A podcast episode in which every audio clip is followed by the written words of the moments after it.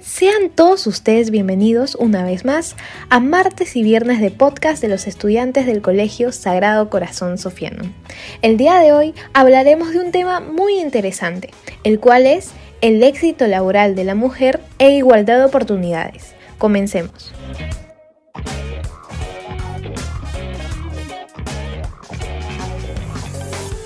Este es un capítulo más de martes y viernes de podcast. Féminas al cambio, la igualdad en camino al bicentenario.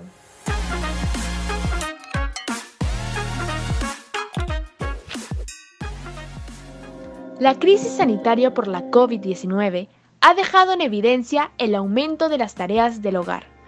En las mujeres recae el 80% del cuidado del mismo, es decir, 24 horas semanales, en contraste a las 6 horas que le dedican los hombres.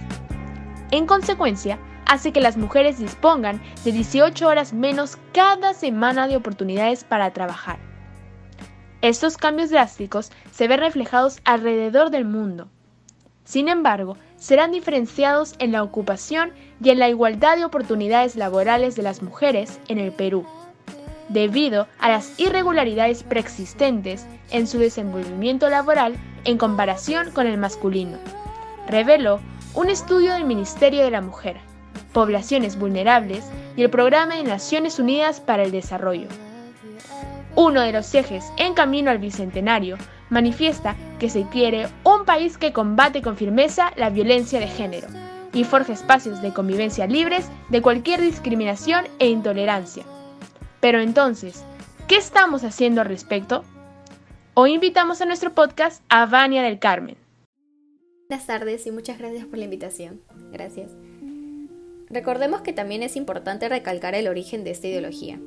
Desde muy pequeños se nos ha enseñado que los primeros hombres en el mundo ya tenían como función encargarse de la economía del hogar, de los cultivos, mientras que las mujeres debían quedarse en casa cuidando de los hijos, tejiendo, cocinando, y esto representa el largo camino de una dominación masculina, en donde los distintos avances y retrocesos poco a poco acortaban el camino de ellas.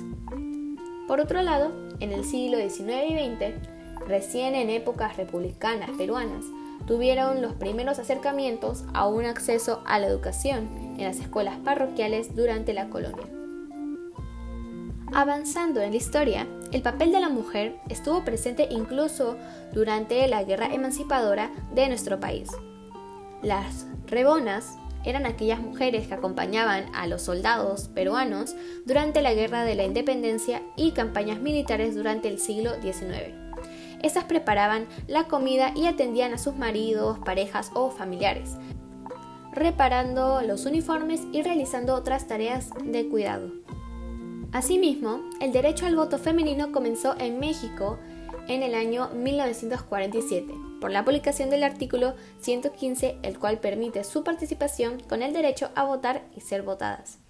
Sin embargo, no fue hasta el 3 de julio de 1955 cuando les dieron la potestad de acceder a la urna para emitir su voto para elegir a los diputados federales.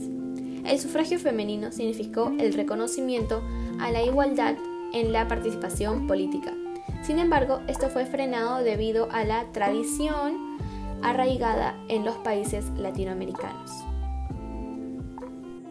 Muchas gracias, querida Vania. Tomemos en cuenta que no solo nuestro país sigue teniendo esta ideología. 13 millones de mujeres vieron desaparecer sus empleos a causa de la pandemia en América Latina y el Caribe, según la Organización Internacional del Trabajo. Ahora, mis estimados oyentes, ya pudimos conocer un poco más acerca del origen de esta problemática.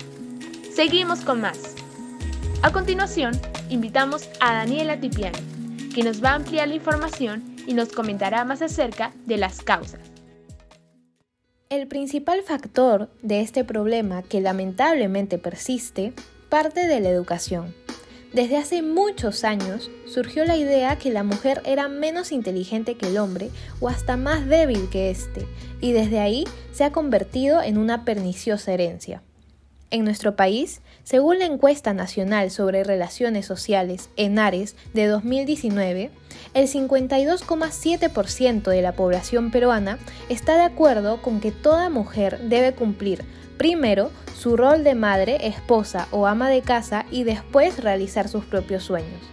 Desde antes de la emergencia sanitaria, las mujeres ya se enfrentaban a las precarias desigualdades en su inserción en el mundo laboral. Muy interesante. Incluso en el caso particular de la COVID-19, la adopción de la cuarentena como mecanismo para disminuir el nivel de contagio de esta pandemia ha significado para las mujeres una sobrecarga en sus labores, donde las responsabilidades de atención y cuidado del hogar aumentan y se vuelven más complicadas por la necesidad de desinfección continua. A su vez, se agrega la carga de trabajo profesional o técnico a tiempo completo en la modalidad de trabajo remoto, donde los límites de los horarios de trabajo pasan a ser inexistentes y se suman otras tareas. La participación y los roles que cumplen las mujeres en sus viviendas y para su familia ocasionan que el propósito de salir adelante para un progreso laboral se vuelva el doble de trabajoso. Efectivamente, otra de las causas gira en torno a que muchas empresas actualmente buscan a alguien que tenga disposición y el tiempo suficiente para llevar a cabo los trabajos que se les otorgan. Es por ello que las mujeres no son, en la mayoría de casos, las escogidas en oportunidades de empleo. Estas empresas creen que tienen mucho que hacer en sus viviendas atendiendo a sus familias y consideran que no se van a dar abasto para atender su trabajo. Sumado a esto, nos podemos dar cuenta que esta situación genera un retroceso a la autonomía económica de las mujeres en la recuperación sostenible y con igualdad. Las formas de empleos disponibles para ellas van de acuerdo a una economía informal, pues al ser rechazadas por las grandes empresas se ven obligadas a recurrir a formas de empleo que las mantienen en vulnerabilidad, en donde las condiciones laborales, a comparación de los empleos destinados a los hombres, son menos seguros, en los salarios se ve una cifra muy baja e inclusive inconsciente. Cumplen un estatus de empleo mucho más corto y las horas son irregulares. Por ejemplo, la mayor dificultad del empleo femenino se encuentra en los rubros industriales, de construcción, minería, en donde el empleador se resiste a contratar mujeres debido a que el equipo que reporta no acepta a mujeres en posiciones de liderazgo, y por tanto es que recurren al trabajo no remunerado. Muy bien, Estamos seguros que todo el público está comprendiendo un poco más acerca de este tema. Nuevamente, muchas gracias a ambas por su disposición. Ahora pasaremos a las preguntas hechas por el público mediante nuestra página de Twitter. Vamos a escoger algunas al azar, comenzando por ¿cuál era la situación de la mujer si nos referimos al trabajo antes de la pandemia? ¿Cómo van las estadísticas de desempleo actualmente? Pregunta dirigida a Vania del Carmen. Antes de que comenzara la pandemia, las mujeres hacían casi tres veces más cuidados no remunerados que los hombres según la ONU Mujeres. Según el INEI, durante el trimestre noviembre 2020 y enero 2021, el empleo adecuado disminuyó en 23,6% en hombres y en 32,2% en mujeres, a su vez del total de la población desempleada el 53,1% son mujeres y el 46,9% son hombres. ¿Qué sucede con las mujeres indígenas de zonas rurales? Pregunta para Daniela Tipiani. La recesión económica que contrajo la pandemia ha afectado de manera desproporcionada aún más a las mujeres indígenas, afrodescendientes y las mujeres pobres del Perú que normalmente ganan un salario inferior a las mujeres de capital y sobre todo al de los hombres. Solo el 4% de las mujeres que habitan en las zonas rurales, que además su base económica es la agricultura, tienen control y propiedad sobre sus tierras y no acceden a financiamiento. ¿Hay alguna ley que respalda la igualdad de género? Y sí, en nuestra constitución política, la ley número 28983 establece que es el rol del Estado promover y garantizar la igualdad de oportunidades entre mujeres y hombres, adoptando todas las medidas necesarias, incluso de la acción positiva de carácter temporal, encaminadas a acelerar la igualdad de hecho entre la mujer y el hombre y erradicar todas las formas de discriminación. ¿Creen que el trabajo remoto beneficia a las mujeres y puede ser considerado como una medida de solución? Bueno, eh, el trabajo remoto puede parecer un factor benévolo, pues aparte de no exponernos, hace que se tenga más tiempo para llevar a cabo las labores de la casa. No obstante, un 88,6% de mujeres reconoció que actualmente siente que tiene más carga de trabajo que cuando no nos encontrábamos en estado de emergencia sanitaria. Esto puede deberse a la sobrecarga de labores por el inicio de las clases virtuales. Las madres tienen que estar detrás de sus hijos en el desarrollo de las clases y eso claramente quita mucho tiempo.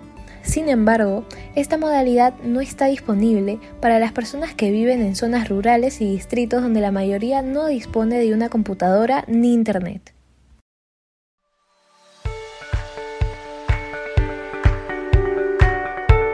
El talento femenino cuenta con la capacidad de buscar soluciones para progresar y para aumentar su potencial como agente de cambio en la sociedad, buscando puestos de trabajo los cuales no compartan ideologías desigualitarias respecto al género, sino que construya un óptimo desarrollo de las funciones y que en conjunto se promueva una cultura de cambio en las que se evidencien los valores ético-morales y la honestidad. Como se ha mostrado, es indispensable una buena educación con enfoque de género, en donde desarrollen valores como la igualdad y el respeto.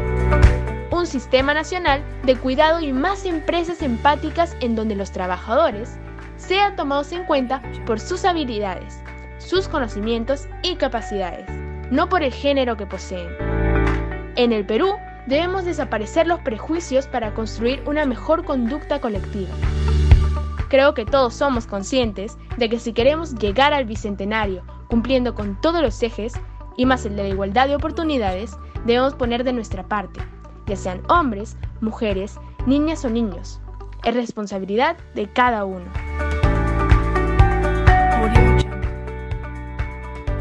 Y llegamos al final. Eso fue todo por hoy. Esperamos que este podcast haya sido de su agrado. Mantente en contacto para más. Recuerden que con este podcast estamos impulsando el eje del Bicentenario, que gira en torno a la igualdad de oportunidades. Y no se olviden suscribirse al canal de martes y viernes de podcast. Lo pueden escuchar en las diferentes plataformas digitales como Spotify, Google Podcast y Anchor. Féminas al cambio, la igualdad en camino al Bicentenario.